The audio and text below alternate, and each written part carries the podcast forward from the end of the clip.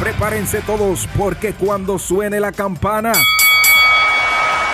Arranca el mejor live en cuanto a lucha libre se refiere, con análisis, entrevistas, invitados, trivias y mucho más. Ya comienza Hablando, de lucha con, el, camaleón. Y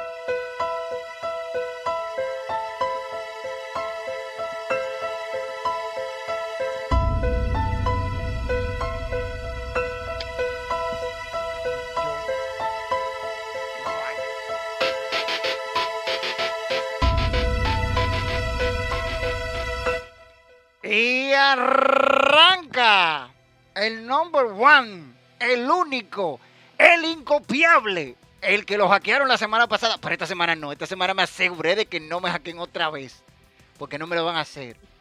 Hoy, contenido súper, súper especial. Invitada de lujo, de sorpresita, porque ustedes saben, ustedes partía de yo no sé qué. Las buenas noches a la partida de la jauría, o en las palabras mías, la bola de perros que están en sintonía ya con este live, que están en, en podcast, en todas las plataformas, porque yo soy el mejor en esta vaina, ustedes lo tienen que entender. Métanse eso en la cabeza, el mejor soy yo, después de mí todo lo otro es. Buenas noches, señores. Ya, mira, ya comienzan. Tú ves que son un grupo. Ya empezó uno ahí, está hablando. Tú, tú verás. Tengo hoy una súper invitada. Una dama del ring, dentro y fuera. Bueno, dentro del ring, agresiva, muy agresiva, está muy duro. Fuera del ring, una persona tranquila. Señor, ustedes la ven por ahí caminando y no la conocen. No dicen que luchadora, pero. ¡Ay, mi madre! En el ring. ¡Uy, uy, uy! ¡Piña! No digo mucho hoy. Nuestra invitada, la guerrera amazona. Buenas noches, guerrera amazona. Bienvenida a Hablando de Lucha con el camaleón, este fenomenoide. Es un verdadero placer estar aquí contigo, camaleón. Así que, estamos mismo. Vamos, ay, pero vamos de una vez, señores, para que ustedes vean. Mira, por aquí ya dice uno, de que tenemos una, una, hermosu- una hermosura, una hermosura, una hermosa mujer en, ser invitada. Ser invitada no, es invitada. Usted ve que usted no sabe escribir, señor suple del campo. Ese neuro y disfrazándose. Ese- yo te digo, son gente que no, yo no sé cómo que le vamos a enseñar a escribir. Será llevarlo a, la escuela otra vez. Porque no, no, no tienen educación. Señores, poniéndolo, poniendo a uno pasar vergüenza. Ustedes van a un programa en vivo a decir cosas sandeces. No, hombre, no, sigo con mi asunto. Mira, para- te voy a decir todo lo que están conectados. Dice Talía Norma, buenas noches. Este, suple del campo, que campesino al fin, di que primero. Julio Santana dice, No Way Out 2003. La canción, sí, eso sí.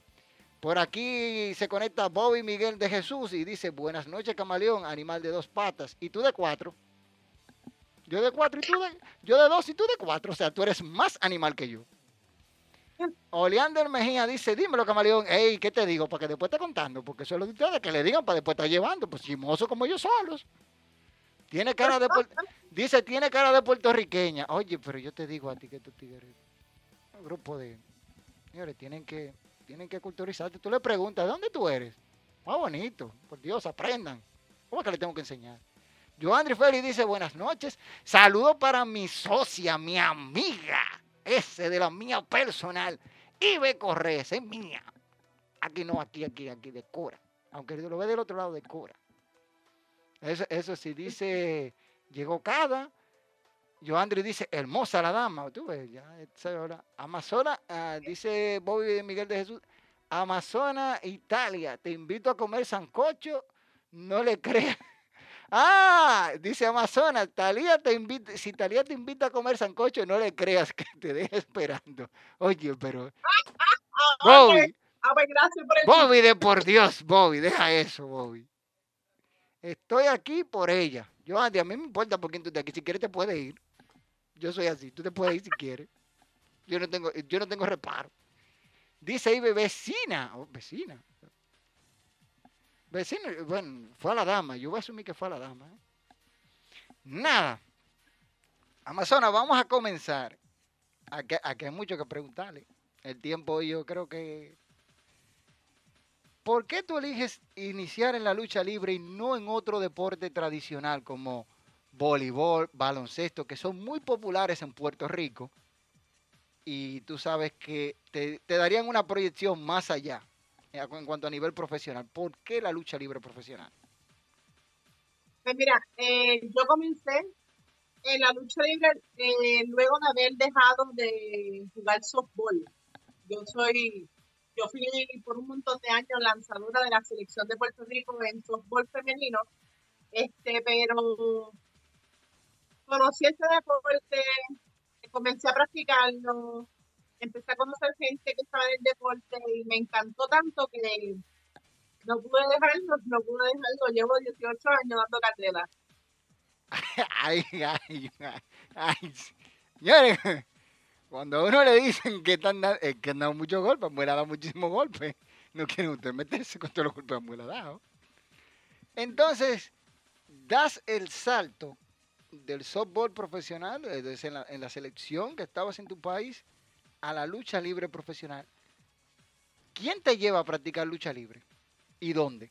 Pues mira, me llevó, no sé si lo conoces, pero el payaso malcriado, que también tiene un programa así de, de, de, de cosas de lucha, este, en ese entonces pues me, me presentó al Invader número 3 y el Invader desde que me vio me dijo, tú tienes pinta de luchadora. Y yo le dije, no, yo no, yo soy softbolista. Y me dijo, trépate ahí, trépate ahí que vamos a hacer como tres cositas. Si te salen, te voy a entrenar.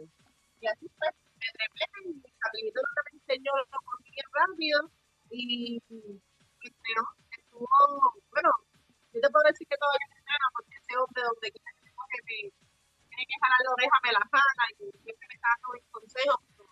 Gracias a él que me entrenó, este, fui lo que fui aquí en Puerto Rico. Ay, ay, ay, ay, señores, ¿ustedes están escuchando con quién fue que entrenó? Eso no fue de que con un piripipí, no. Escuchen bien, el Invader número 3. Al tú estar entrenando con el Invader número 3 y ver esa escuela, porque la escuela del Invader número 3 ha tenido luchadores de la talla de Mecha Wolf, este, un, un- ¿quién más? Este, lo- los Black Pain, Bla- Black Pain, estuvo también ahí este muchacho del West Side Mafia, ay, Tabú, Tabú, eh, Morgan, Morgan, todos ellos practi- practicábamos al mismo tiempo. Eh, Wolf, Morgan, Tabú, eh, eh, William de la Vega, Ricky Cruz, Black Pain, todos estos luchadores somos de la misma cepa de la escuela de, de, de número 3. Entonces, tú estabas entrenando lucha libre, pero tú no, no había mujeres, porque lo que me acabas de meter todos los hombres. Nada más eran hombres en ese momento y tú eras la única fémina. Yo comencé a luchar con hombres. ¿Cómo? En la práctica también, en la práctica no había, no había pena ninguna, ¿sabes? Yo era otro hombre más en la práctica. Ay, A mí me mamá. cogían, me escortizaban todas. Espérate, espérate, espérate, pues ya. Tú estabas practicando con todos estos hombres. ¿Y cómo era el asunto? Porque mira, eh, eh, Mecha Wolf da durísimo. Tabú Morgan, Black Pain. Yo no me imagino. Black Pain, de que te voy a planchar. Black Pain a mí me va a planchar. yo- Black Pain a mí me va a Yo planchar y te soy sincero. No, yo te voy a ser sincero. Black Pain me dice a mí que me va a planchar y yo no vuelvo más a la escuela. yo no vuelvo más. Digo así mismo, demasiado golpe para mí, yo no voy. Yo no voy. Yo sé, yo veo los golpes y se los doy a otros, hay que dárselo, pero a mí cuando me van a dar más cosas. Entonces, tuviste ese trayecto entrenando con el Invader número 3. Sabemos lo exigente que es el Invader, que es, mira, muy exigente. Le soy sincero a muchos, yo no lo conozco personalmente así, pero lo que yo he escuchado de sus alumnos es que el Invader es canquiña, canquiña. ¿Cómo era tu mentalidad cada día para esos entrenamientos? Pues mira, al principio fue muy duro. Te confieso que la primera semana me quería rajar. Eh, los cantazos fueron muy duros. El ring que él tenía preparado en ese momento no era un ring normal, era simplemente una, te puedo decir que era como una tarima hecha en cemento, con una tela de maón por encima, con sus cuerdas, y ahí nos entrenaba y salíamos con los codos achichonados, con las rodillas adoloridas. Pero yo te puedo decir que yo, como hasta el primer mes, casi los dos meses, yo lloraba todos los días, todos los días con los dolores. ¿Y qué dijo tu padre? ¿Tu padre o tu novio, si tenías en ese tiempo, cuando tú le dijiste, no, yo voy a dejar ese bol y me voy a dedicar a la lucha libre? No, mi papá nunca, nunca le gustó la idea de que yo fuera luchadora mi papá lo único que le gustaba era que pues cuando comencé a escalar que llegué a Telemundo y WA con Sabio Vega y esta gente, pues ahí, ahí le daba orgullo porque ahí empezaba, esta es mi hija, la que, la que lucha. Pero, ah, sí. Pero cuando empezó, no, ay, mi hija, ¿para qué tú haces eso? No, nada. Mi mamá sí, mi mamá siempre estuvo conmigo. Mi mamá iba para todos lados conmigo ella no entendía nada de lucha, no sabía nada de lucha, pero como a mí me gustaba, se montaba conmigo, nos dábamos los viajes de dos y tres horas para luchar y nos gozábamos todos. Ok. Estás entrenando. Cuéntanos alguna experiencia que tuviste en un enfrentamiento con Black Pain en los entrenamientos. Te cuento. Una vez, una vez estábamos practicando y cuando él llegaba a mí, estábamos practicando un tackle cuando él llegaba a mí, él simplemente me tocaba un poquito, pues yo era más pequeña, yo empecé con 15 años en la lucha libre.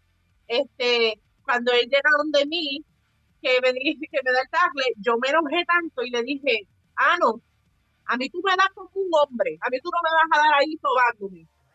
Me arrepentí, me arrepentí, me di un tackle, me fui con la última soga para afuera, por, por, por, para allá me botó del ring, me botó del ring, pero botar. Caí allá abajo a golpear. Nada más te voy a decir como Marcelo, tú no querías postre, pues toma tu flan de coco. Ay, te dio, y después, ¿qué, qué, pensaste después de ese tackle que te dio Black Pain? Pues mira, la realidad fue que me dio como un shot de adrenalina. Yo no me quité, yo me sobé, me subí al ring y seguí. Y así es siempre he hecho, ¿sabes? Pain eh, Mega Wolf, tuve la oportunidad de luchar contra él, mi Diablo, tuve la oportunidad de luchar contra él, son luchadores de grandes escalas, súper entrenados, gente que ha viajado a Japón, ha ido a tantos lados y, y sin miedo, siempre sin miedo, cuidándome siempre, pero sin miedo, siempre de frente. Así se hacen las cosas. Ay, ay, ay, ay, ay. Entonces, te enfrentaste a Mecha Wolf dentro de los entrenamientos. ¿Cuál fue la experiencia o, la, ganancia que tuviste dentro de ese enfrentamiento ahí con Mecha Wolf? Porque viendo lo que es Mecha Wolf hoy en día, que muchos le dicen el hombre de los mil nombres, porque Jamé, Fotfiti, ahora Mecha Wolf, eh, whatever, pero yo lo conozco como quiera que me lo, me lo disfrace, ese yo lo conozco. ¿Cómo pues fue? Yo, yo lo conocí como Jamé. Ajá. Yo lo conocí como Jamé. En las prácticas nosotros, nosotros este, practicábamos mucho eh, yo te puedo decir que John Jamés siempre fue bien abierto conmigo, siempre me ayudó mucho, siempre fue bien dispuesto, pero nosotros luchamos no solamente en las prácticas, nosotros llegamos a luchar para televisión en IWA. Sí. ¿Y cómo? Bueno, vamos a hablar de eso más, más adelante. Vamos por escala, no, no vamos a brincar aquí las cosas. Ok, ok, ok. ¿Cuánto tiempo tú duraste entrenando con, en la escuela? Porque sabemos que hay algunos luchadores que llegan con una base, te digo, lucha olímpica, por ejemplo, ya el que, el que conoce lucha olímpica, judo, o jiu-jitsu, para ellos es un poquito más fácil adaptarse a la lucha libre. ¿Cuánto tiempo duraste entrenando? Pues yo para saltar a una empresa estuve año y medio con el inmedio número 3, pero, pero, eh, mientras yo seguía escalando las empresas, yo continué con mis entrenamientos, mis entrenamientos nunca pararon, entonces le sumé otra escuela, que era la escuela de Ricky Cruz, que también fue un, es un gran luchador de Puerto Rico, y entre las dos, entre las dos escuelas, pues siempre estuve activa, nunca dejé de entrenar. Ok, estuviste de un lado al otro. Cuando ya tú te dicen, te dan la noticia de que vas a debutar ya. Ok, voy, voy ya a debutar. Eh, empezaste, si mal no recuerdo, fue en IWA, ¿verdad? Si, si mal no recuerdo. Ya te dan el visto bueno y tú dices, ok, ya voy a debutar. ¿Qué pasó por tu mente en todo ese trayecto? Ya, digo, desde el momento que te lo dicen hasta el momento que ya tú estás en el ring. Pues mira, lo de la oportunidad de UA fue algo bien fuera de liga. Yo estaba en una empresa independiente de por aquí y, y estaba al lado de nosotros y los luchadores comenzaron a bajar para la empresa de acá. Y en una de esas, este, luchadores de Luan me vieron, me vieron encima del ring haciendo mis cositas y qué sé yo.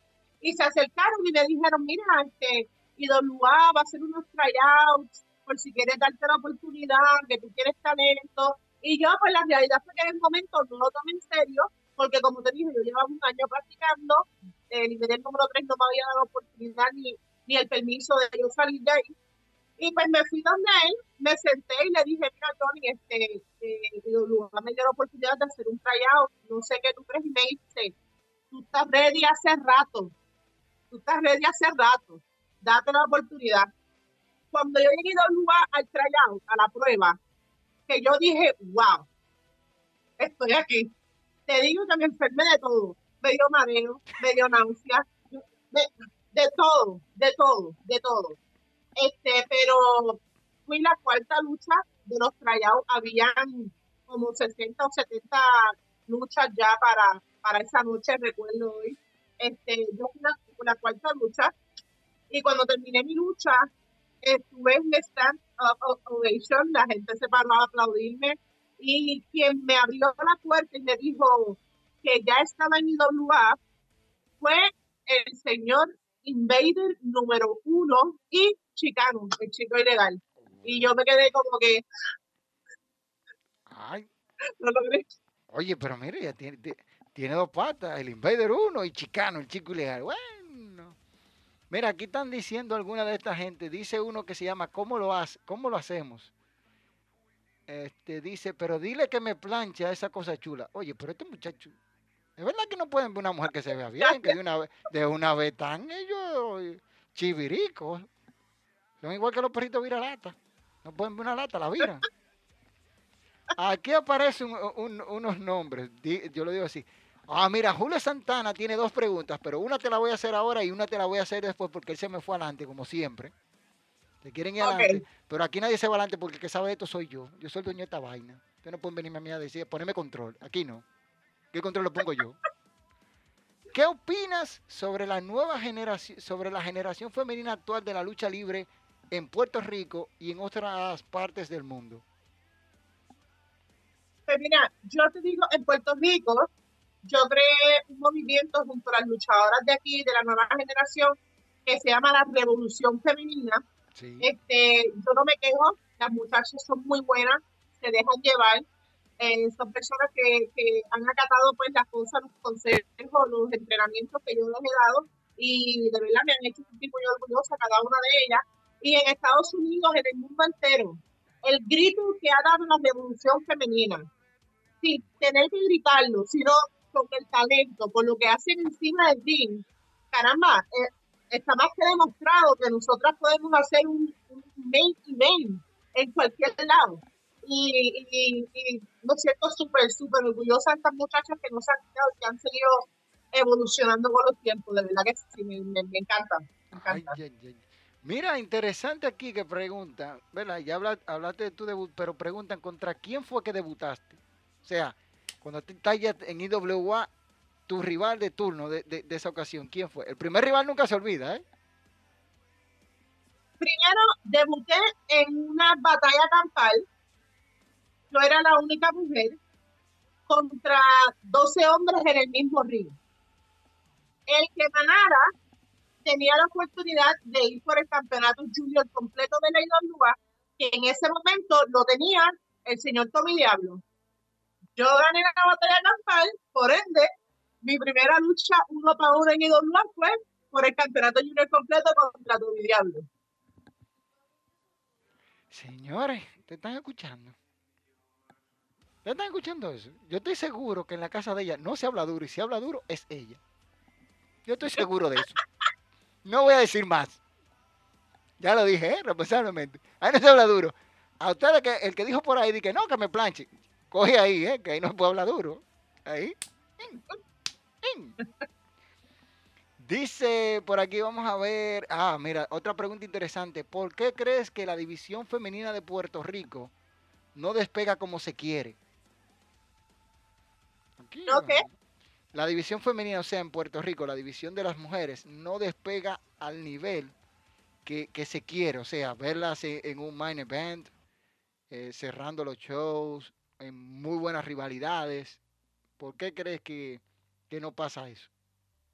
Pues mira, ha habido un cambio grandemente. Este, esta compañía CWA me ha dado la oportunidad de correr, como te dije, la revolución femenina. Y pues desde que yo tengo este grupo, eh, las nenas fueron main event en diciembre pasado, un evento grande de la compañía.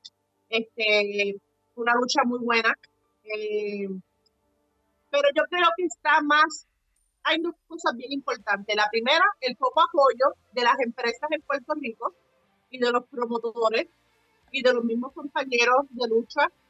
Y la segunda, y, es una de las más importantes, es que casi no hay escuelas de lucha libre que enseñen la lucha libre como antes. Lo que hay ahora son escuelas que te enseñan pues, la lucha libre que está ahora corriendo, pero ese, esa, esa esencia, esas raíces que te dan a ti que, que, que, te siembran a ti, por lo menos a mí, el Inmediato número 3 me enseñó tanto a cuidar tanto este negocio, a, a, amar tanto este negocio, a trabajar tanto por este negocio. Y ahora mismo las escuelas de, de lucha libre que hay es difícil menospreciar ninguna porque no, no, no es para menospreciarla, pero es la realidad. Eso no lo enseñan, no enseñan eso. Entonces, pues, la falta de, la falta de, de compromiso con la lucha libre, con las empresas, de las mismas muchachas, de los mismos muchachos, a veces pues deja que, que las divisiones se, se caigan un poco. Ok, ahí está. Mira, dice por aquí en vivo Radio Show, dile que me dé su Instagram, pero ven acá. Otra vez, vamos a seguir lo mismo, señores. Zuli Amazona, Zuli Amazona. Tú ves, ya te lo, ya te lo dieron. Ya te lo dieron. Pero prepárate que te, te, te van a sonar. La mujer, la luchadora. La luchadora. Nada más te digo. Y tú eres muy blandengue, seguramente. Dice, el Cama trajo de, trajo los televisores de vuelta. Oye, pero yo te digo a ti que, que no respetan a estos tigres. Hay tanto los de realidad. Dice Belmont que llegó hace poco. Ibe dice, pero Amazonas da mejor. Jaja. bueno. ¿Qué será lo que dijo Ibe ahí, ve? ¿Y quién es esa preciosa? Ahí tú, yo te digo. Tu tigre, de, que ven una mujer que se ve bien de una vez tan. Dios. Se me importa de que le pila de su play. Oye, que le dé pila de su play. No le importa eso. Ay, Dios mío. Esta gente, es que le gustan los golpes. Dice uno que ya está enamorado, ese eh, suplente del campo. Yo sabía que usted siempre se enamora.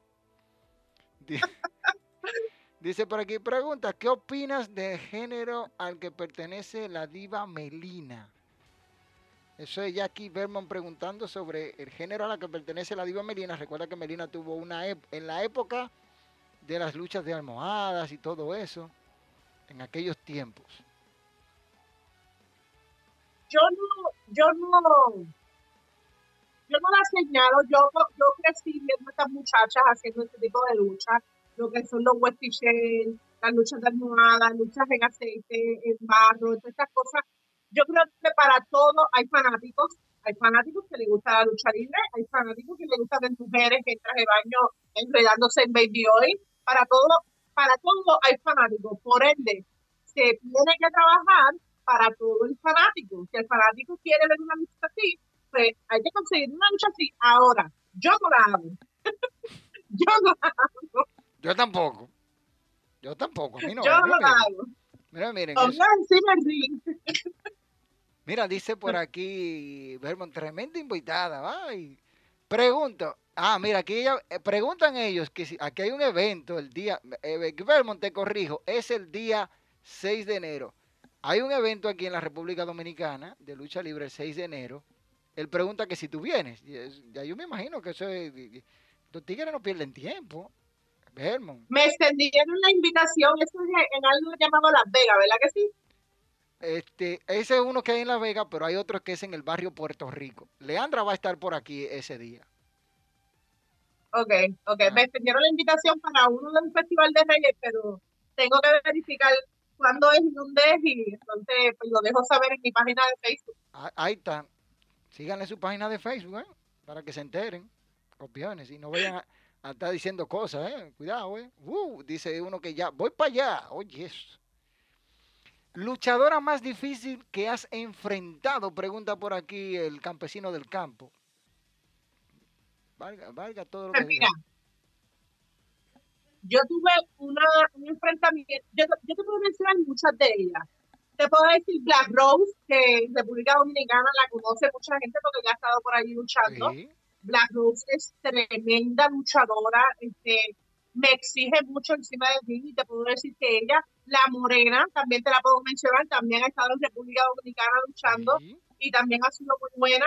Pero si yo tengo que mencionar a alguien, yo te voy a mencionar dos personas bien, que, me, que, que ha sido duro, de verdad, porque dan duro y obviamente por el respeto que le tengo al ser leyenda y a toda esta inspiración para mí, para yo eh, eh, eh, involucrarme más en la lucha libre, que son la Tigresa de Puerto Rico, que eso es una leyenda, es una leyenda aquí, este, y Leilani Kai, que también fue una WWF, este, y, luché con ella en la Florida hace unos dos, tres años, y fue bien, bien difícil porque tú no sabes, no sabes por dónde tocarla, por el respeto tan grande que le tienes, ¿entiendes?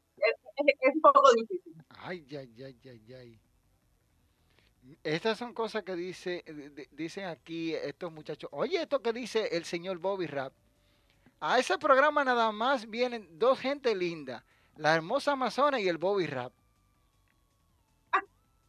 Gracias.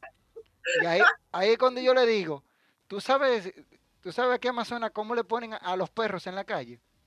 En República Dominicana, ¿cómo se llaman los perros? Todos se llaman Bobby, como él. Bobby, Bobby, Bobby, Bobby, Bobby. Aquí lo llaman así a todito. Todos los perros se llaman Bobby. Todos son Bobby. Yo tenía uno people que se llamaba Bobby. ¿Ves? Para, para corroborar lo que yo digo. Entonces, Amazonas, estuviste en la IWA durante un buen tiempo, con buenos feudos. Háblanos de ¿Cómo fue trabajar en ese tiempo que tú estabas ahí con Víctor Quiñones, que era, estaba ahí en la, en la IWA? Mira, Víctor Quiñones siempre fue una persona bien profesional. Conmigo se comportó siempre al 100. Me trataba con mucho respeto, pero sobre todo con mucho cariño. Como te dije, cuando yo llegué a IWA, yo era una nena de apenas 15, 16 años. Y pues lo que era el señor Víctor Quiñones, el señor Miguel Pérez y el señor Sabio Vega, ellos me cuidaban mucho. Yo era como una hija para ellos. O sea, ellos me cuidaban muchísimo. Eh, Víctor Quiñones siempre fue una persona bien dada conmigo. Incluso, te quiero hacer una anécdota con Víctor Quiñones, si me lo permite. Este, tres días antes de, de, dos días antes de que él falleciera, nosotros tuvimos un evento en el Solar de Cagua, que es uno de los parques más grande que hay en Puerto Rico, donde el lugar llenaba de cadete. Y estábamos ahí hablando y Mr. Piñones se nos sentó al lado a mí, aquí que Cruz, en ese momento, y nos dijo, ¿qué ustedes esperan sacar de esto? Y por lo menos yo le dije que mi sueño siempre era ir a México, porque yo siempre seguía México. México tiene montones de luchadoras, montones. Este, y, el estilo, y, la, ¿sabes? Era algo como que yo quería, yo quería viajar a México. Y él me dijo, ok, ¿tú tienes pasaporte? Y yo, sí. Pues te voy a mandar el lunes para México, me dijo. Y yo, ¿es verdad? Y él, sí, te voy a mandar el lunes para México. Eso me lo dijo sábado. Domingo falleció. Y la oportunidad de ir a México en ese momento se, se, pues, se fue con él. Obviamente, eh, no es lo mismo tú ir por tus propios méritos y decir, ir tocando puertas, mira, soy luchadora, una oportunidad a que Víctor Quiñones, una providencia con ese nombre, ese peso, llame y diga, tengo una luchadora para que le deje el break, para que la pongas a entrenar, qué sé yo. No es lo mismo, no vas a llegar en la misma posición nunca. Y pues fue bien difícil, fue bien difícil. Y después pues, cuando falleció que, en IWA todo pues fue empeorando poquito a poquito, fue otro proceso que pasé súper malísimo y difícil. Porque IWA es como, IWA en ese momento nosotros todos éramos una gran, gran familia. Y yo sé que mucha gente dice esto, ah, no, nosotros somos una familia, no, pero, ay, mire, ¿sabes? IWA era una familia, literal y cuando todo se fue yendo, que nosotros nos dimos de cuenta de que ya, ya ido lugar no iba a ser lo mismo, que todo el mundo empezó a irse, yo te puedo decir que hasta en depresión, en depresión te puedo decir que es bien difícil, bien difícil. Ay, ya, ya, y todo, señores. Siempre se habla de cosas. Entonces, estabas ahí en IWA. ¿Qué pasó después? ¿Dónde te fuiste? Porque no duraste todo el tiempo en IWA. Poco después te mueves. ¿Dónde te fuiste? IWA, yo me, yo fui la primera campeona en IWA femenina. En ese momento yo tenía el título y llegó este tipo eh, llamado Saboldi a IWA y comenzó a sacar y a poner y a quitar y a botar gente y yo veía que lo dejaban hacer un par de cosas y me sentí incómoda y hablé con Sabi y le dije, Sabi, I'm sorry, pero voy a intentarlo en otros lugares porque fue la está bien, qué sé yo. Me dijo, vete tranquila, whatever. Me fui, le toqué la puerta a Carlos Colón en WWC y me abrió las manos y allí estuve un montón de años también, que incluso, te digo, me fui, tenía el campeonato femenino de WWA, cuando llegué a WWC me coroné campeona femenina de la WWC, fui la única luchadora en Puerto Rico en tener los dos títulos femeninos de las dos empresas más importantes. Sí, que eso es sumamente difícil, ¿eh? Ser campeón mundial de un lado y del otro. Por ejemplo, le, puedo citar un caso a muchos. Rey González fue campeón mundial de la IWA y de WWC. El chico legal chicano, Sabio Vega, por decirlo así, y otros superestrellas pero no todos tienen el privilegio de tener los dos campeonato máximo de las dos empresas más grandes de Puerto Rico. Hay que decir esto, entonces vas a WWC. ¿Cómo fue tu proceso de adaptación dentro de WWC? Porque no era lo mismo cuando tú estabas en IWA, vamos a decirlo en este idioma, en esta, este término, la zona de confort, te sacan hacia otro lugar, un universo totalmente nuevo, caras nuevas, una metodología de trabajo diferente. ¿Cómo fue tu adaptación a WWC de Puerto Rico o antiguamente conocida como Capital Sport Promotion? Pues te digo que al principio fue bien difícil porque en IWA todos nos conocíamos, ya teníamos como que este, este ambiente súper brutal y cuando yo llego a WWC yo veo también esta gente que yo seguía de nena, te estoy hablando de que veo sentado en una esquina a Rico Suave, que estoy viendo a Carlos Colón, estoy viendo a Carly Colón, a Eddie Colón, Orlando, o sea, los colones. y, um, y toda esta gente eh, eh, trataron de hacerme sentir bienvenida, pero la verdad era que es bien difícil. Otra cosa bien importante es que WC hasta ese entonces eh, tenía camerinos separados, ¿sabes? Éramos los buenos en un lado, los malos en otro. Este, y cuando te dicen que WC es la universidad de la lucha libre, créelo, porque lo que yo no sab- lo que yo no aprendí en IWA, lo tuve que aprender a la mano en WWC. Te estoy hablando de todo, de lo del negocio, de cómo cuidarte, de cómo, de cómo protegerte dentro de los camerinos como, como mujer que eres. Aprendí de todo, de todo, te puedo decir. Bien difícil. Ay, Pero después uno se acostumbra, después uno se acostumbra, uno se acostumbra. uno, uno se acostumbra. Mira, es, es difícil. Y una pregunta así que hace uno de nuestros seguidores por Facebook. ¿Hubo alguien que cruzó los límites alguna vez? ¿O intentaron cruzar los límites contigo? Pues mira, siempre pasa, siempre hay uno que otro que pide, que pide teléfono, Como, como que aquí, trata de pasarte por el lado, aquí que están pidiendo Instagram.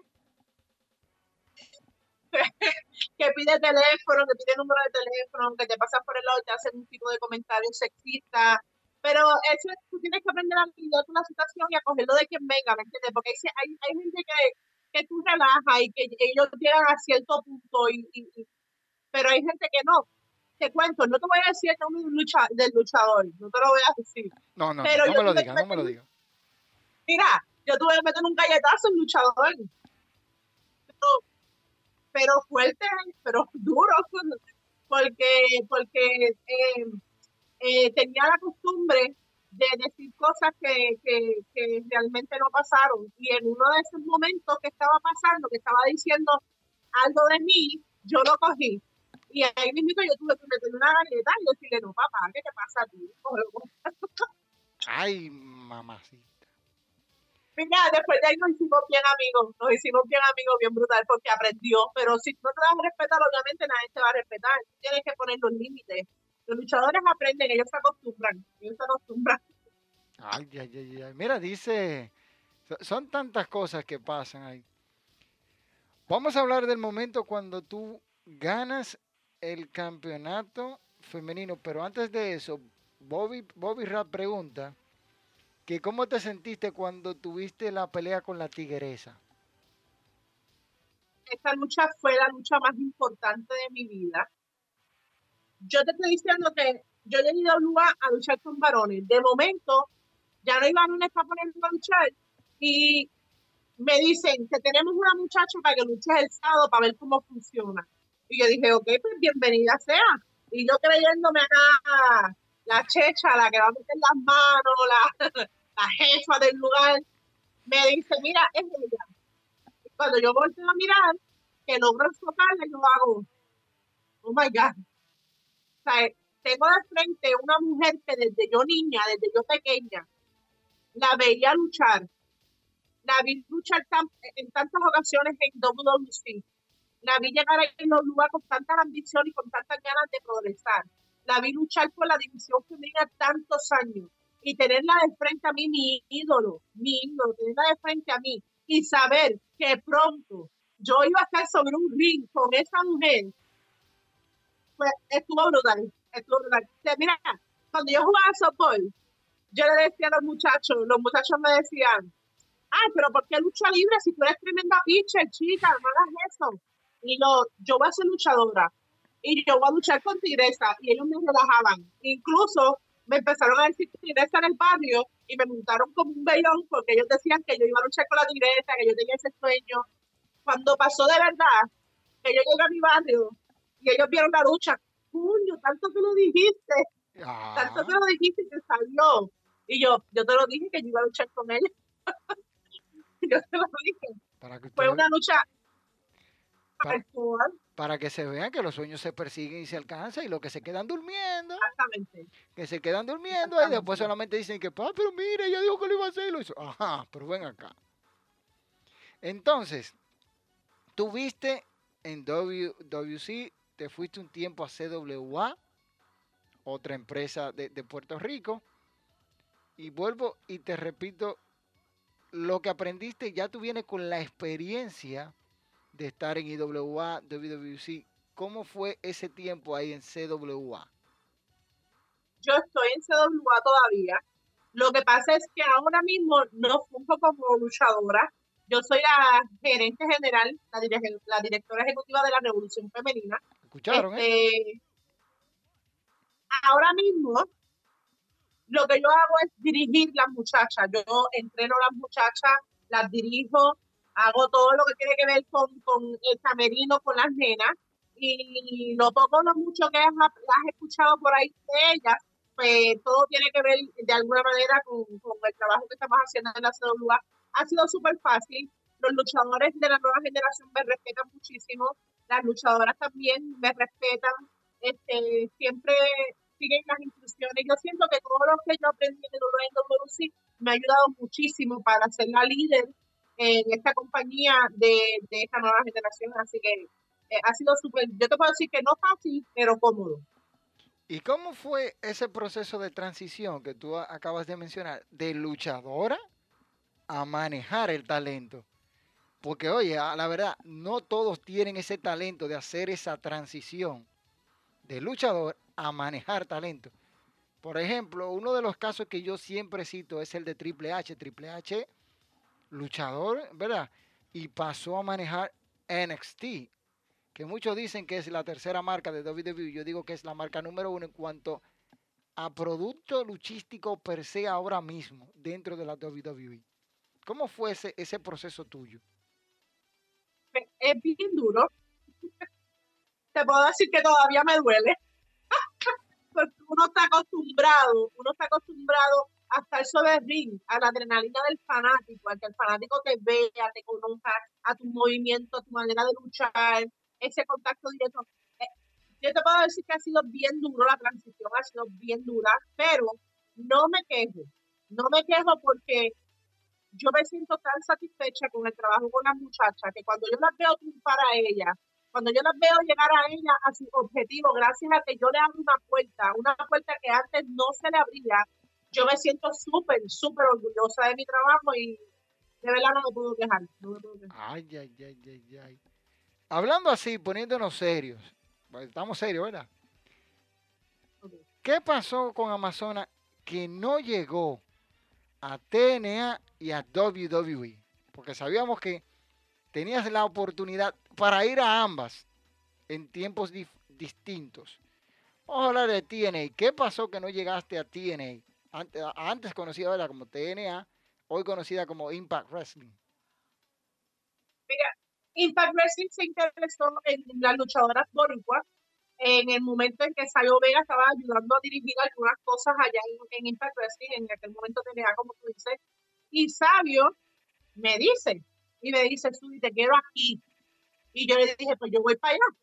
Pero que en eso, eh, mi vida personal, como un giro, este, estaría embarazada, eh, pasaron muchas cosas en ese momento por mi mente y yo dije, wow, mi oportunidad, tal vez que no vine nunca, este, pero si yo te puedo decir que hay algo en esta vida, a mí me encanta la lucha libre, amo la lucha libre, amo la lucha libre, está dentro de mi corazón, dentro de mi sangre, pero obviamente ser madre es un sueño que muchas mujeres tenemos y cuando a mí me tocó, pues no dudé. Obviamente voy a ser madre, no puedo ir a TNA, pues me quedé criando, me quedé sirviendo a mi hija, este, que después de haber eh, reclinado a la oportunidad de, de, ir a TNA, por estar embarazada, eh, mi bebé murió. Y fue algo como que una cosa sobre la otra, que fue bien difícil. Y recuerdo que para ese tiempo estuve hasta como un año, dos años retirada de lo que eran los cuadriláteros, tratando de superar la situación y volver a la tarde. Hasta que volvimos. Ay, ay, ay. Ah, ya ven una y vamos a ver qué es lo que están diciendo aquí. Bueno, aquí le están dando pilas a, a Talía con el asunto del sancocho. Dice, yo hasta me voy de aquí, que ya me hicieron coger un pique. Bueno, esta gente sigue con el sancocho ahí. Ay, mi madre, por ese sancocho. Dice por aquí, eh, Talía, no prometa sancocho ya. Oye, estos tigres no perdonan. Dice Vermont, da el teléfono y la dirección con referencia. ¿Dónde vive? Oye, yo aguanto. Dice Vermont, yo, yo te aguanto, no un galletón, dame un hardcore full. Vermont, no pida lo que tú no puedes aguantar, Vermont. Vermont. Tú te acuestas en una aguja y te ropa con una hebra de hilo. Estate tranquilo, muchacho. Estate tranquilo. que el otro día cuando estaban los vientos soplando me contaron de que, que tú que, que andabas con blow en, en, en- en los bolsillos y en los pies. Tenía cadena para que no te llevara la brisa. Dice por aquí suplente del campo, disfrazado el Neuri este. ¿Luchaste en la Liga Wrestling, antes conocida como WWL? Me hicieron el acercamiento cuando Richard Negrín la tenía, este, pero no me interesó en aquel momento porque veía, ¿cómo lo puedo decir que sin, sin que se oiga feo? Pero, este, no sé, no me gustó, no me gustó, sentí que no me gustó, en aquel momento había un ambiente un poquito pesadito y decliné la, la, la oportunidad. No fue algo que, que me llamara la atención en el momento. Bueno, dice por aquí, Vermont, ya sí es verdad que, que con cuántos hombres tú has luchado.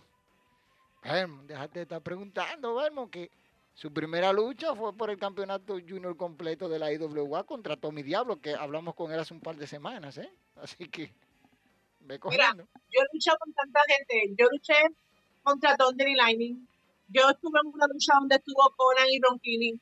Yo luché con lo que ustedes conocen ahora mismo con Dean Ambrose. Sí. Uno para uno. Uno para uno.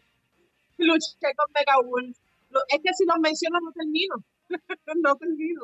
Dicho sea de paso, dándole una luz a estos barquianos, John Moxley, como ustedes le conocen ahora, estuvo en la IWA y fue campeón mundial en parejas, así que ustedes tienen que entender ese- esa partecita ahí, que Moxley estuvo por allá en IWA y fue campeón en parejas, ¿sí? Se llamaba así, en IWA se llamaba así John Moxley también. Sí, porque En WWE le cambiaron a Dean Ambrose y ahora que está en AEW fue que le pusieron Moxley. Exacto. Ahí fue que volvió a retomar su nombre original. Bueno, que con el nombre que muchos no le conocen, porque WWE para registrar los nombres, hay ciertos nombres que ellos cambian. Pero hay nombres que nunca van a poder cambiar, aunque ellos quieran. Porque no se lo permiten. Dice, bueno, aquí está Bobby, Bobby Miguel pre- de Jesús preguntando, el Bobby Rat, que cómo te sentiste al pelear con, eh, con Black Pain, me imagino, porque aquí dice Monte Ripley. Monte Ripley, no sé, quizás fue con Black Pain. No, nunca, nunca tuve la oportunidad de Ripper. Yo nunca tuve la oportunidad de, de luchar con ella ni de conocerla tan siquiera. Yo empecé mucho después en la lucha libre. Ay. Dice aquí, ¿a quién admiras dentro de la lucha libre? Joandri Félix preguntando. ¿A quién admiro? Sí. Pues como te dije, Tigresa siempre fue mi ídolo. Si me preguntan de este momento, alguien que admiro en el mundo, este, yo me atrevo a decirte que Charlotte Flair. Porque a mí me gusta mucho, a mí me gusta mucho la diversidad. Me encanta Asuka, me encanta eh, eh, la coloradita este de Becky Lynch, pero, pero Charlotte Flair tiene un reto tan grande en sus hombros. Y cuando yo la veo luchar todo el tiempo, yo siempre la veo como que batallando con eso. Y cada vez quedan mejor, cada vez quedan mejor. Y yo me siento tan tan brutal cuando yo la veo, porque recuérdate que Charlotte Flair es hija de uno, luchador, uno de los luchadores más importantes de la lucha libre del mundo.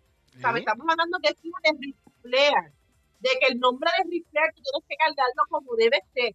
Y ese peso en ella tiene que sentirse bien brutal. y las luchas con tu eso quedan tan espectaculares, me encantan, ya me encanta, de verdad. Corroborando lo que tú dices, el nombre de Flair a ella le pesa tanto que los dos hermanos de ella, previo, fracasaron llevando el- ese nombre. Digo que fracasaron porque son muy pocos los que conocen a David Flair y, y el otro, este, no recuerdo el nombre. David que estuvo en WCW durante un tiempo y, y quiso despuntar, pero como que quiero y no quiero y hasta dejó la lucha libre después.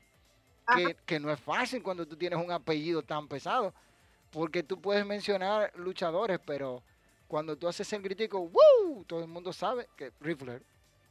Sí, Ajá. exceptuando si tú lo haces en Puerto Rico. Tú lo haces en Puerto Rico y todo el mundo dice, dice Chain de Glamour Boy.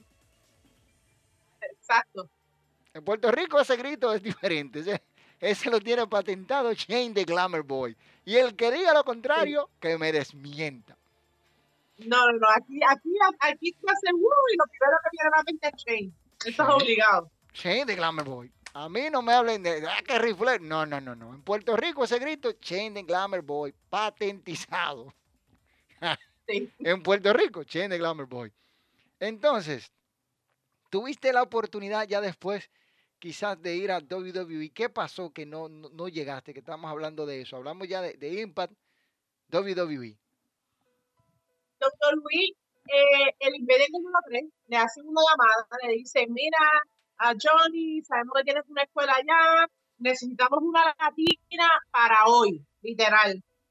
Y pues obviamente en la escuela de Johnny siempre fueron bien pocas las mujeres que entrenamos allí, casi te puedo decir que fuimos unas dos o tres muchachas las que, entrena- las que entrenamos allí. Este, y pues Johnny me llama a mí, pero no me consigue. Entonces va a casa de mis, papás, pregunta por mí y, no logra dar conmigo, pero entonces mi papá le da la noticia de que en el momento que él me estaba buscando, yo estaba embarazada de mis bebés, de, tengo gemelitos, este, y, y pues ahí, hasta ahí llegó la oportunidad porque eh, el INMEDER no consiguió más nadie para, para pasar ese, ese, esa responsabilidad y pues yo tuve que declinarla. Eh, yo me enteré cuando yo lo vi al año, que ya yo tenía mis bebés en las manos, yo me lo encontré y me dijo, yo te estaba buscando a ti, muchacho, y lo que pasó, Johnny, me dijo, me llamaron de WWE para buscar una latina hecha ya, o sea, que luchara. Y yo te llamé a ti, pero no te conseguí, y tu papá me dijo que estabas embarazada, y yo... yo dije, la primera vez yo dije, esta oportunidad no va a volver más nunca en la vida. Yo perdí esta oportunidad, esto no va a pasar más nunca. Cuando me pasó por segunda vez y estar con WWE, fue duro, fue fuerte porque tú trabajas toda tu carrera luchística. Eso es como el pelotero. El pelotero juega pelota en, lo- en, la clase AA, en, todo esto para, para tener en algún momento la oportunidad de llegar a MLB, ¿verdad? A las grandes ligas igual nosotros, nosotros luchamos y nosotros queremos, aunque cada cual, cada luchador tiene sus grandes ligas aparte, porque hay muchos que le encantaría WWE, pero hay otros que lo más que les gustaría es llegar a México, otros a Japón. Este, cuando me tropecé con esto, yo dije, ¿en serio? ¿Dos veces? ¡Ay, Dios mío! Pero, pero pues, no me arrepiento, tengo mis hijos conmigo, gracias a Dios, con mucha salud, es algo que no, no, no, no me arrepiento, no me arrepiento. Ah, tú ves. Lo que es de Juan no se lo quita Pedro, ¿eh? Vamos a ponerlo en este contexto. No se sabe de qué te libró Dios para dejarlo ahí. Ajá. Porque, ¿Sabes que a veces nosotros nos, nos lamentamos, "Ah, esto, aquello, pero el Señor tiene sus planes y Él hace las cosas para que sus hijos sean llevados ¿verdad? a donde Él quiere. Lo digo, por, lo, lo digo por experiencia, que a veces uno se pone a escuchar mucho una cosa y, ¡tan! y le cae de arriba. Entonces, bueno, no te, no te podemos quitar mucho tiempo ya. Te hemos quitado, hemos quitado ya, con- tenemos demas- mucho tiempo con Amazonas. pues, ahorita salta el esposo por ahí y dicen, ¿con qué tú estás hablando? O el papá, mira, o los niños. Pero, Amazonas, No, no, no. palabras finales que tú quieras decirle a, a- a los fanáticos. Este, antes de que las digan, muchas gracias por esta oportunidad. Esperamos que en un futuro se repita. Las puertas aquí en Hablando de Lucha. Y para mí, y no para estos tigres, porque estos tigres lo que siempre están haciendo cosas. Ellos quisieran estar de este lado, pero no pueden. Confórmense con eso, y pidiendo Facebook, nada más falta, y pidiendo teléfono y dirección. No, pero yo te digo a ti. Estos muchachos nos respetan. Pero muchas gracias por estar aquí con nosotros, por aguantar a esta manada de, de- de maleducados, que yo no sé cómo que no se comportan. Pero no se comportan, no aprenden, no cogen costumbre. Yo trato de darle costumbre. No la agarran. Yo no entiendo qué es lo que voy a hacer con esta bola de perros para que aprendan a comportarse. Cuando hay gente poniéndome a mí a pasar vergüenza. Bueno, a mí no, ellos son los que pasan vergüenza porque eres un tipo educado, un tipo culto. Pues mira, yo voy a decir que sigan apoyando a la lucha libre, que esperemos que toda esta cuestión de la cuarentena del COVID, todo esto, se vaya ya. se vaya ya para poder empezar las luchas, para poder empezar a entrenar, para poder empezar a llevar entretenimiento al fanático que tanta falta le hace, porque nosotros encerrados, aunque nosotros lo hemos estado tratando de hacer todo el tiempo cositas en el programa que, by the way, sorry, pero es todos los miércoles a las 7 de la noche en Facebook por CWA. Este, siempre hemos tenido cositas para, para entretener al fanático y, y luchitas de que, de que, nunca fueron televisadas o algo así. Las estamos tirando por Facebook para mantener al fanático, tú sabes, viendo mucho y eso, pero no es lo mismo estás en el ring con el fanático ahí gritándote. Estoy pidiendo a Dios que nos ayude a, pasar toda esta situación del COVID, de la cuarentena y de todo este revolución, este, para poder llegar a más fanáticos. También eh, estoy loca, y no lo digo porque estoy en tu programa, pero es la verdad, yo estoy loca por visitar República Dominicana. A mí me han ganado tantas cosas tan bellas, yo nunca he podido ir me han, me han, me han cosas tan bellas de República Dominicana que estoy loca por ir, quiero ir, así, así sea luchar, no me importa, quiero ir. Este, y, pues vamos a ver si ahora en enero, que pues me la invitación de ir para allá y que estoy haciendo dos o tres cositas, vamos a ver si se nos da. Bueno, ya te escuchaste. Lo único que tú sabes, yo, tiene que hablar conmigo ahí. ¿Cómo? Camino que tú sabes que yo te voy a poner ahí en, veremos, porque ya tú sabes. Dicen por aquí, te esperamos, pero vamos a entrar, vamos a entrar todos en una vuelta. Oye, ahora están ellos matando aquí. Yo, yo no entiendo. Señores, mátense ustedes. Yo no. Mira como dice uno, el camaleón es un mala clase. Mala clase es usted. Que yo no sé. pero si yo voy, ¿dónde como comer sancocho? Quizá en la casa de Vermont. Él es que se está ofreciendo aquí. Vermont, ¿tú eres que te ofrece? No sé muchacho. Amazona, muchísimas gracias por el tiempo que nos has dedicado este, por aguantar a estos barquianos. a veces, tú sabes, no pueden ver una mujer bonita porque ellos se ponen locos. Parece, la cuarentena lo tiene a ellos que se están por ahorcar. Pues, como no pueden salir, no pueden salir y ya no pueden estar brechando a la vecina. Porque son así, son brechando ahí. Entonces tienen que controlarse. Muchas gracias y que pases buena con tu familia. Y nada, cuando vengas a República Dominicana, yo estaré por aquí. Bueno, sí, yo gracias, gracias, gracias, gracias por la invitación. Me encanta, me encanta la dinámica que tienes aquí, me gusta, espero que, que sigas metiéndole mano y sigas creciendo, me encanta, me gusta muchísimo, muy respetuoso, te lo agradezco, muchas gracias. Y pues sigan apoyando, hablando con el camaleón de lucha, ¿verdad? Así es. lucha María República Dominicana. Gracias. Gracias, gracias. Bye, bye, Amazonas. Amazona.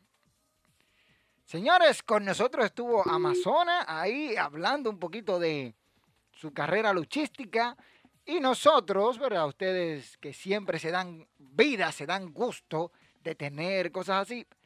Voy a hablar de algunos puntos. Recuerden que ya yo le cambié la temática a lo que voy a hablar de WWE.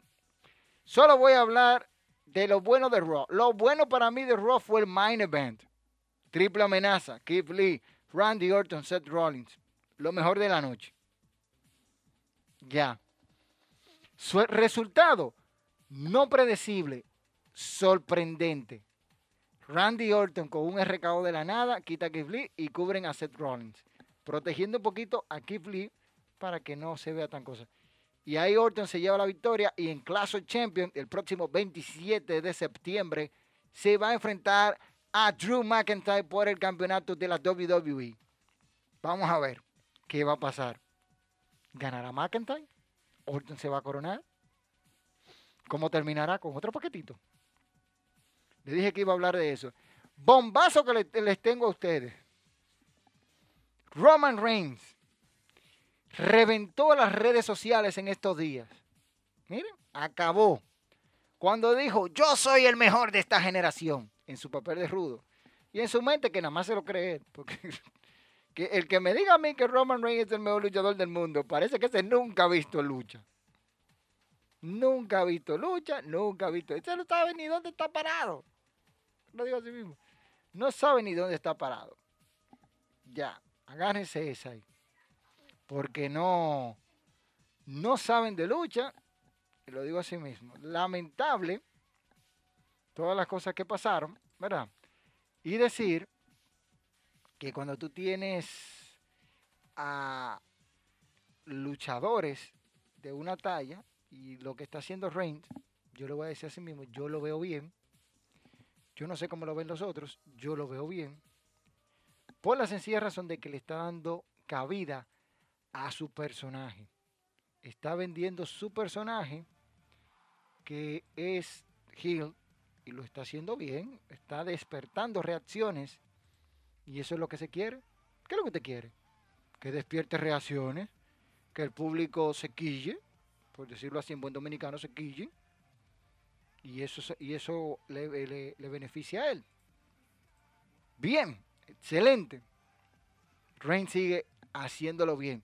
Hasta ahora lo que han manejado de Roman Reigns como villano, muy bien. Ya lo dije el domingo en el live del repaso de eh, Payback, que lo que él hizo, yo lo haría igualito, sin dudas. Me voy a otro lado, otra cara de la moneda, NXT. NXT, pero antes de pasar a NXT, tengo algo que mostrarles a todos ustedes que va a pasar en estos días. Bueno, en estos días no. Es en el, el próximo 6 de enero. Ustedes van a ver un, un especial. Un especial de verdad de, de lo que hay en la BWF. Como pueden ver ahí que presenta, va a estar la Bella Salúa repartiendo juguetes. Ahí en el barrio Puerto Rico el próximo 6 de enero también la hija de la violencia, Leandra, o la hija de la maldad, estará también con nosotros en ese evento de la BWF. Mari, Mari la Mala también estará allá haciendo de las suyas. La mulata, aquellos que la recuerdan, esta lucha gladiadora dominicana dice presente y su aporte también la bella Charito, que son partes de las superestrellas que estarán en este evento del próximo 6 de enero, la viuda negra, va hacer también algunas cositas ahí. Usted sabe por qué le dicen la viuda negra, ¿verdad? Y la princesa Amarilis, échale agua, papá. Estar Amarilis, van a estar por allá y Black Widow. Así que ya ustedes saben, la cita es el 6 de enero en el barrio Puerto Rico, que ya eso va corriendo viento en popa para nosotros estar por allá y darnos una vueltecita y disfrutar.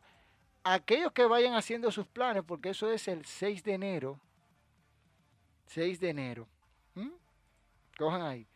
Me voy aquí, cortesía de superluchas.com y hablo de AEW. Hablaron mucho, mucho, como dicen, mucho tollo y muchas cosas de los ratings. Que si sacaban a NXT, AEW iba a llegar al millón. No llegó al millón otra vez. NXT no es el culpable. NXT no se transmitió. Ah, pero sí me van a decir, ay, los playoffs de la NHL y de la NBA y todo eso. Ah, sí. Mentira. No llegó al millón. Tuvieron 928 mil espectadores viendo el programa. No llegaron al millón otra vez. Y ahora, ¿cuál es la excusa? ¿Cuál es la cotorra en buen dominicano? Sí, a ti, a ti. Porque a usted le gusta hablar mucho. Yo lo he dicho. El primer programa de AEW llegó al millón. los demás no han llegado al millón. Anoten, eh, que a ustedes les gusta decir que ustedes saben y que ustedes esto y que ustedes ven. Ahí tienen. Se la dejo. De tarea. Para que me, me bailen ese trompo en la uña. Les digo, ¿verdad? El primer round de la conferencia de la conferencia del oeste estuvo por encima. En la semifinal también de la NBA. Sports Center. Real Housewife.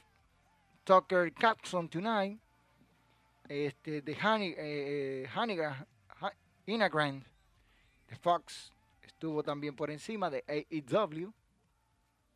AEW estuvo en rating 0.36, estuvo por encima de los demás programas que quedan ahí de la NHL semifinales, Sports Center, House of Pain. Ahí estuvieron ellos por encima. Pero nada, ustedes que les gusta estar hablando de que así se puede. Voy ahora a NXT, lo mejor de NXT. Solamente voy a hablar en esto, ya me voy a dedicar a hablar de lo mejor. La, la, la Fatal Four Way Iron Man Match. Óyeme, qué, qué lucha. Candidata a lucha del año, sin dudas. Muy, muy bien hecha. Final para matarte de un infarto. Adam Cole y el señor Finn Balor empates a dos victorias por cada uno. Y ahora el próximo martes, otra vez, se van a enfrentar.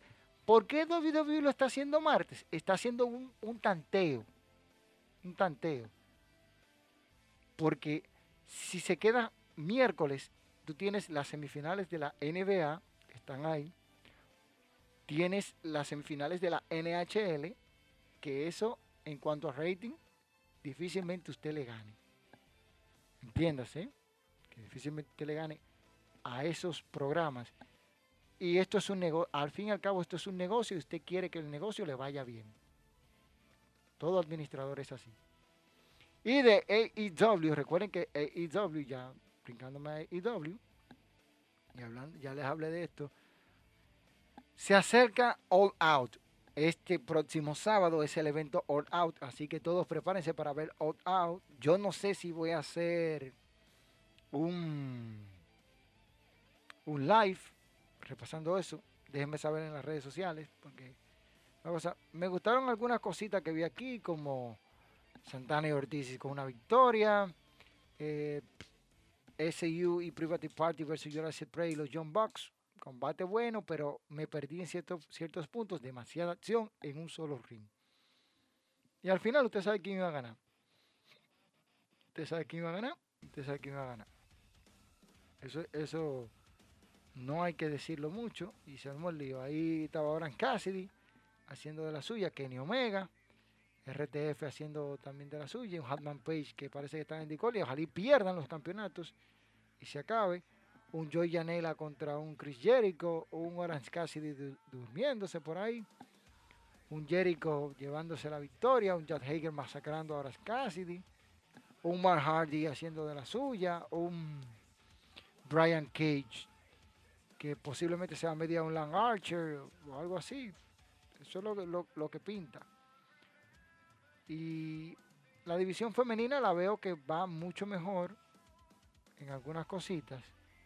Y hay que ver cómo, cómo esa parte. Un John Moxley dando una, exhibición de lo que va a ser el próximo sábado. Acabó con el abogadito de, MJF, pero después MJF le entró, se quitó el cuello ortopédico y posiblemente MJF pierda este sábado. La cartelera de All Out hasta el momento, hasta el momento, los John Bucks se van a enfrentar a Jurassic Express. Hay que ver cómo va, va a ser esto. Brie Baker contra Beat Swallow. Esa es una de las luchas que hay. Y el cartel completito, completito, dicta de la siguiente manera. Por el campeonato mundial de la All Elite Wrestling, John Moxley defiende ante MJF. Campeonato femenino de AEW y Caruchida contra Thunder Rosa o Tondera Rosa, como usted le quiera decir. Campeonatos en pareja de AEW, Kenny de Cleaner Omega y Hatman Page contra RTF con Tully Blanchard en su esquina. Mimosa Main Match, Chris Jericho contra Orange Cassidy. La Orden Oscura versus The Natural Nightmare Scorpion Sky y Mark, y Cardona. Esos son los. Hay una Casino Battle Royal donde Darby Allen, Archer, Brian Cage, Ricky Starr, Pentagon Jr., Ray Finney, The Butcher, The Blade, Eddie Kingston, Billy Gunn, Austin Gunn, Jack Hager, Santana, Ortiz, Chuck Taylor, Trent, Sean Spear y cuatro luchadores más se estarán enfrentando y el ganador tendrá una oportunidad titular. Ya dije los John Box contra Jurassic Express. Broken Rules match. Si Matt Hardy pierde, debe dejar AEW. Se va a enfrentar a Sammy Guevara. Y el The Boy In, Britt Baker contra Big Solin. Y, uh, y una lucha de dientes y uñas. Será la parte de estas dos mujeres. Déjame ver qué están diciendo por aquí ya para entrar con los comentarios finales y despedir este directo, porque ya, ya está bueno, ya. Dice aquí, ya vemos, ya salgamos del live, ya vámonos del canal, ya me enamoré, dice uno. Ese Vermont, Vermont es agitando, cualquiera se enamora con una bella. Oye, pero ustedes no, ustedes, yo no sé qué es lo que pasa con ustedes. Qué lío entre Leandro y Amazonas. Bueno, Vermont, te van a dar y no de cosas. Dice, por ahí está como Roman Reigns porque Lesnar, puff, volverá a UFC. Yo me quedo con una y cada con la otra. Bueno, claro, con la de Amazonas me quedo. ahí sigue el lío. Vermont, para que no estés en dilema de que quédate con China. A uno le dio hambre. El lío de Hill, Braun Strowman versus The Finn. Mm, el Hill ahí Roman Reigns. Exacto, con China. De bueno, veisle papá mejor que con, Vicky Guerrero, pues. Dice, pero Amarile está, está mejor ahora. Pero vemos, ¿y qué es lo que te pasa? El sancocho que van a hacer, eh, que va a hacer Talía. Dejen a Talía con sancocho, señores. Ya denle en banda por el muchacho. Ustedes, ustedes son pileros. Desde que entró, le hicieron irse. Coge pique ahí. No me van a ir la gente. Gracias por participar, muy linda y alegre. Ok, Camaleón, yo pienso que WWE Underground es similar a la lucha hardcore. ¿Crees que Chain que, que llevará un título a ese proyecto? Es muy posible que lo lleve. Este es el único programa que tiene dos nombres, Lucha Manía y Hablando de Lucha. Hablando de Lucha es el live, Lucha Manía es el canal. Apréndetelo, sé inteligente. Es la sección dentro del canal, igual que grandes torneos del Pro Wrestling, que vengo con otro video por ahí de eso. Llegó Patria a despedir el programa. De aquí me voy para Instagram. Patri, manita. Bueno, señores, ustedes son los que piden. Aquí les voy a hablar ya de las últimas dos cosas. Y es el programa que presentó Impact Wrestling. Ustedes no siguen Impact Wrestling, pero deberían de darle seguimiento. Porque un muy buen programa esta semana con un Sammy Callahan ante una batalla contra eh, el señor Rod Van Damme, donde Sammy Callahan ganó. con y que Kate Folmer, la esposa de Rod Van Damme, quiso hacerle trampa. Un Rhino de, eh, ganándole a Luther en un muy buen combate. Un Moss con una buena promo diciendo que a eh, Easy Tree que se prepare, que él va a reclamar su campeonato de TNA. Este, por aquí también otra, otra luchita que a mí me gustó fue de Rascal, que tumbaron a Ace Austin y Matt Fulton. Muy buen combate, a mí me gustó lo que vi. Un Eric Young contra Eddie Edwards, que Eddie, Eric Young derrotó sorpresivamente, así como te lo digo, sorpresivamente a un Eddie Edwards para ganar el campeonato mundial de Impact Wrestling. Así que Impact Wrestling tiene un nuevo campeón y se llama Eric Young. Eso pasó el martes pasado. Un muy buen programa. Si ustedes no lo vieron, sigan Impact Wrestling por su canal de Twitch y pueden verlo. Al igual que también Lucha Manía RD, tú puedes buscar el canal de Twitch y seguirlo en todas las plataformas. Si te perdiste este live, el video se queda ahí. Ustedes saben. Este, mis hijos, ¿qué más os puedo decir? Hasta aquí llegó. Hasta aquí llegamos ya. Ya no hay más. Gracias por seguirnos, por estar ahí al pie del cañón. Por cada jueves, 9.30 de la noche, entrar en Hablando de Lucha y nos vemos la próxima semana. Si no te has suscrito, mira ahí abajo. Bola de perros que ustedes no se quieren suscribir. Yo no sé qué es lo que tanto piensan. Suscríbanse bola de perros.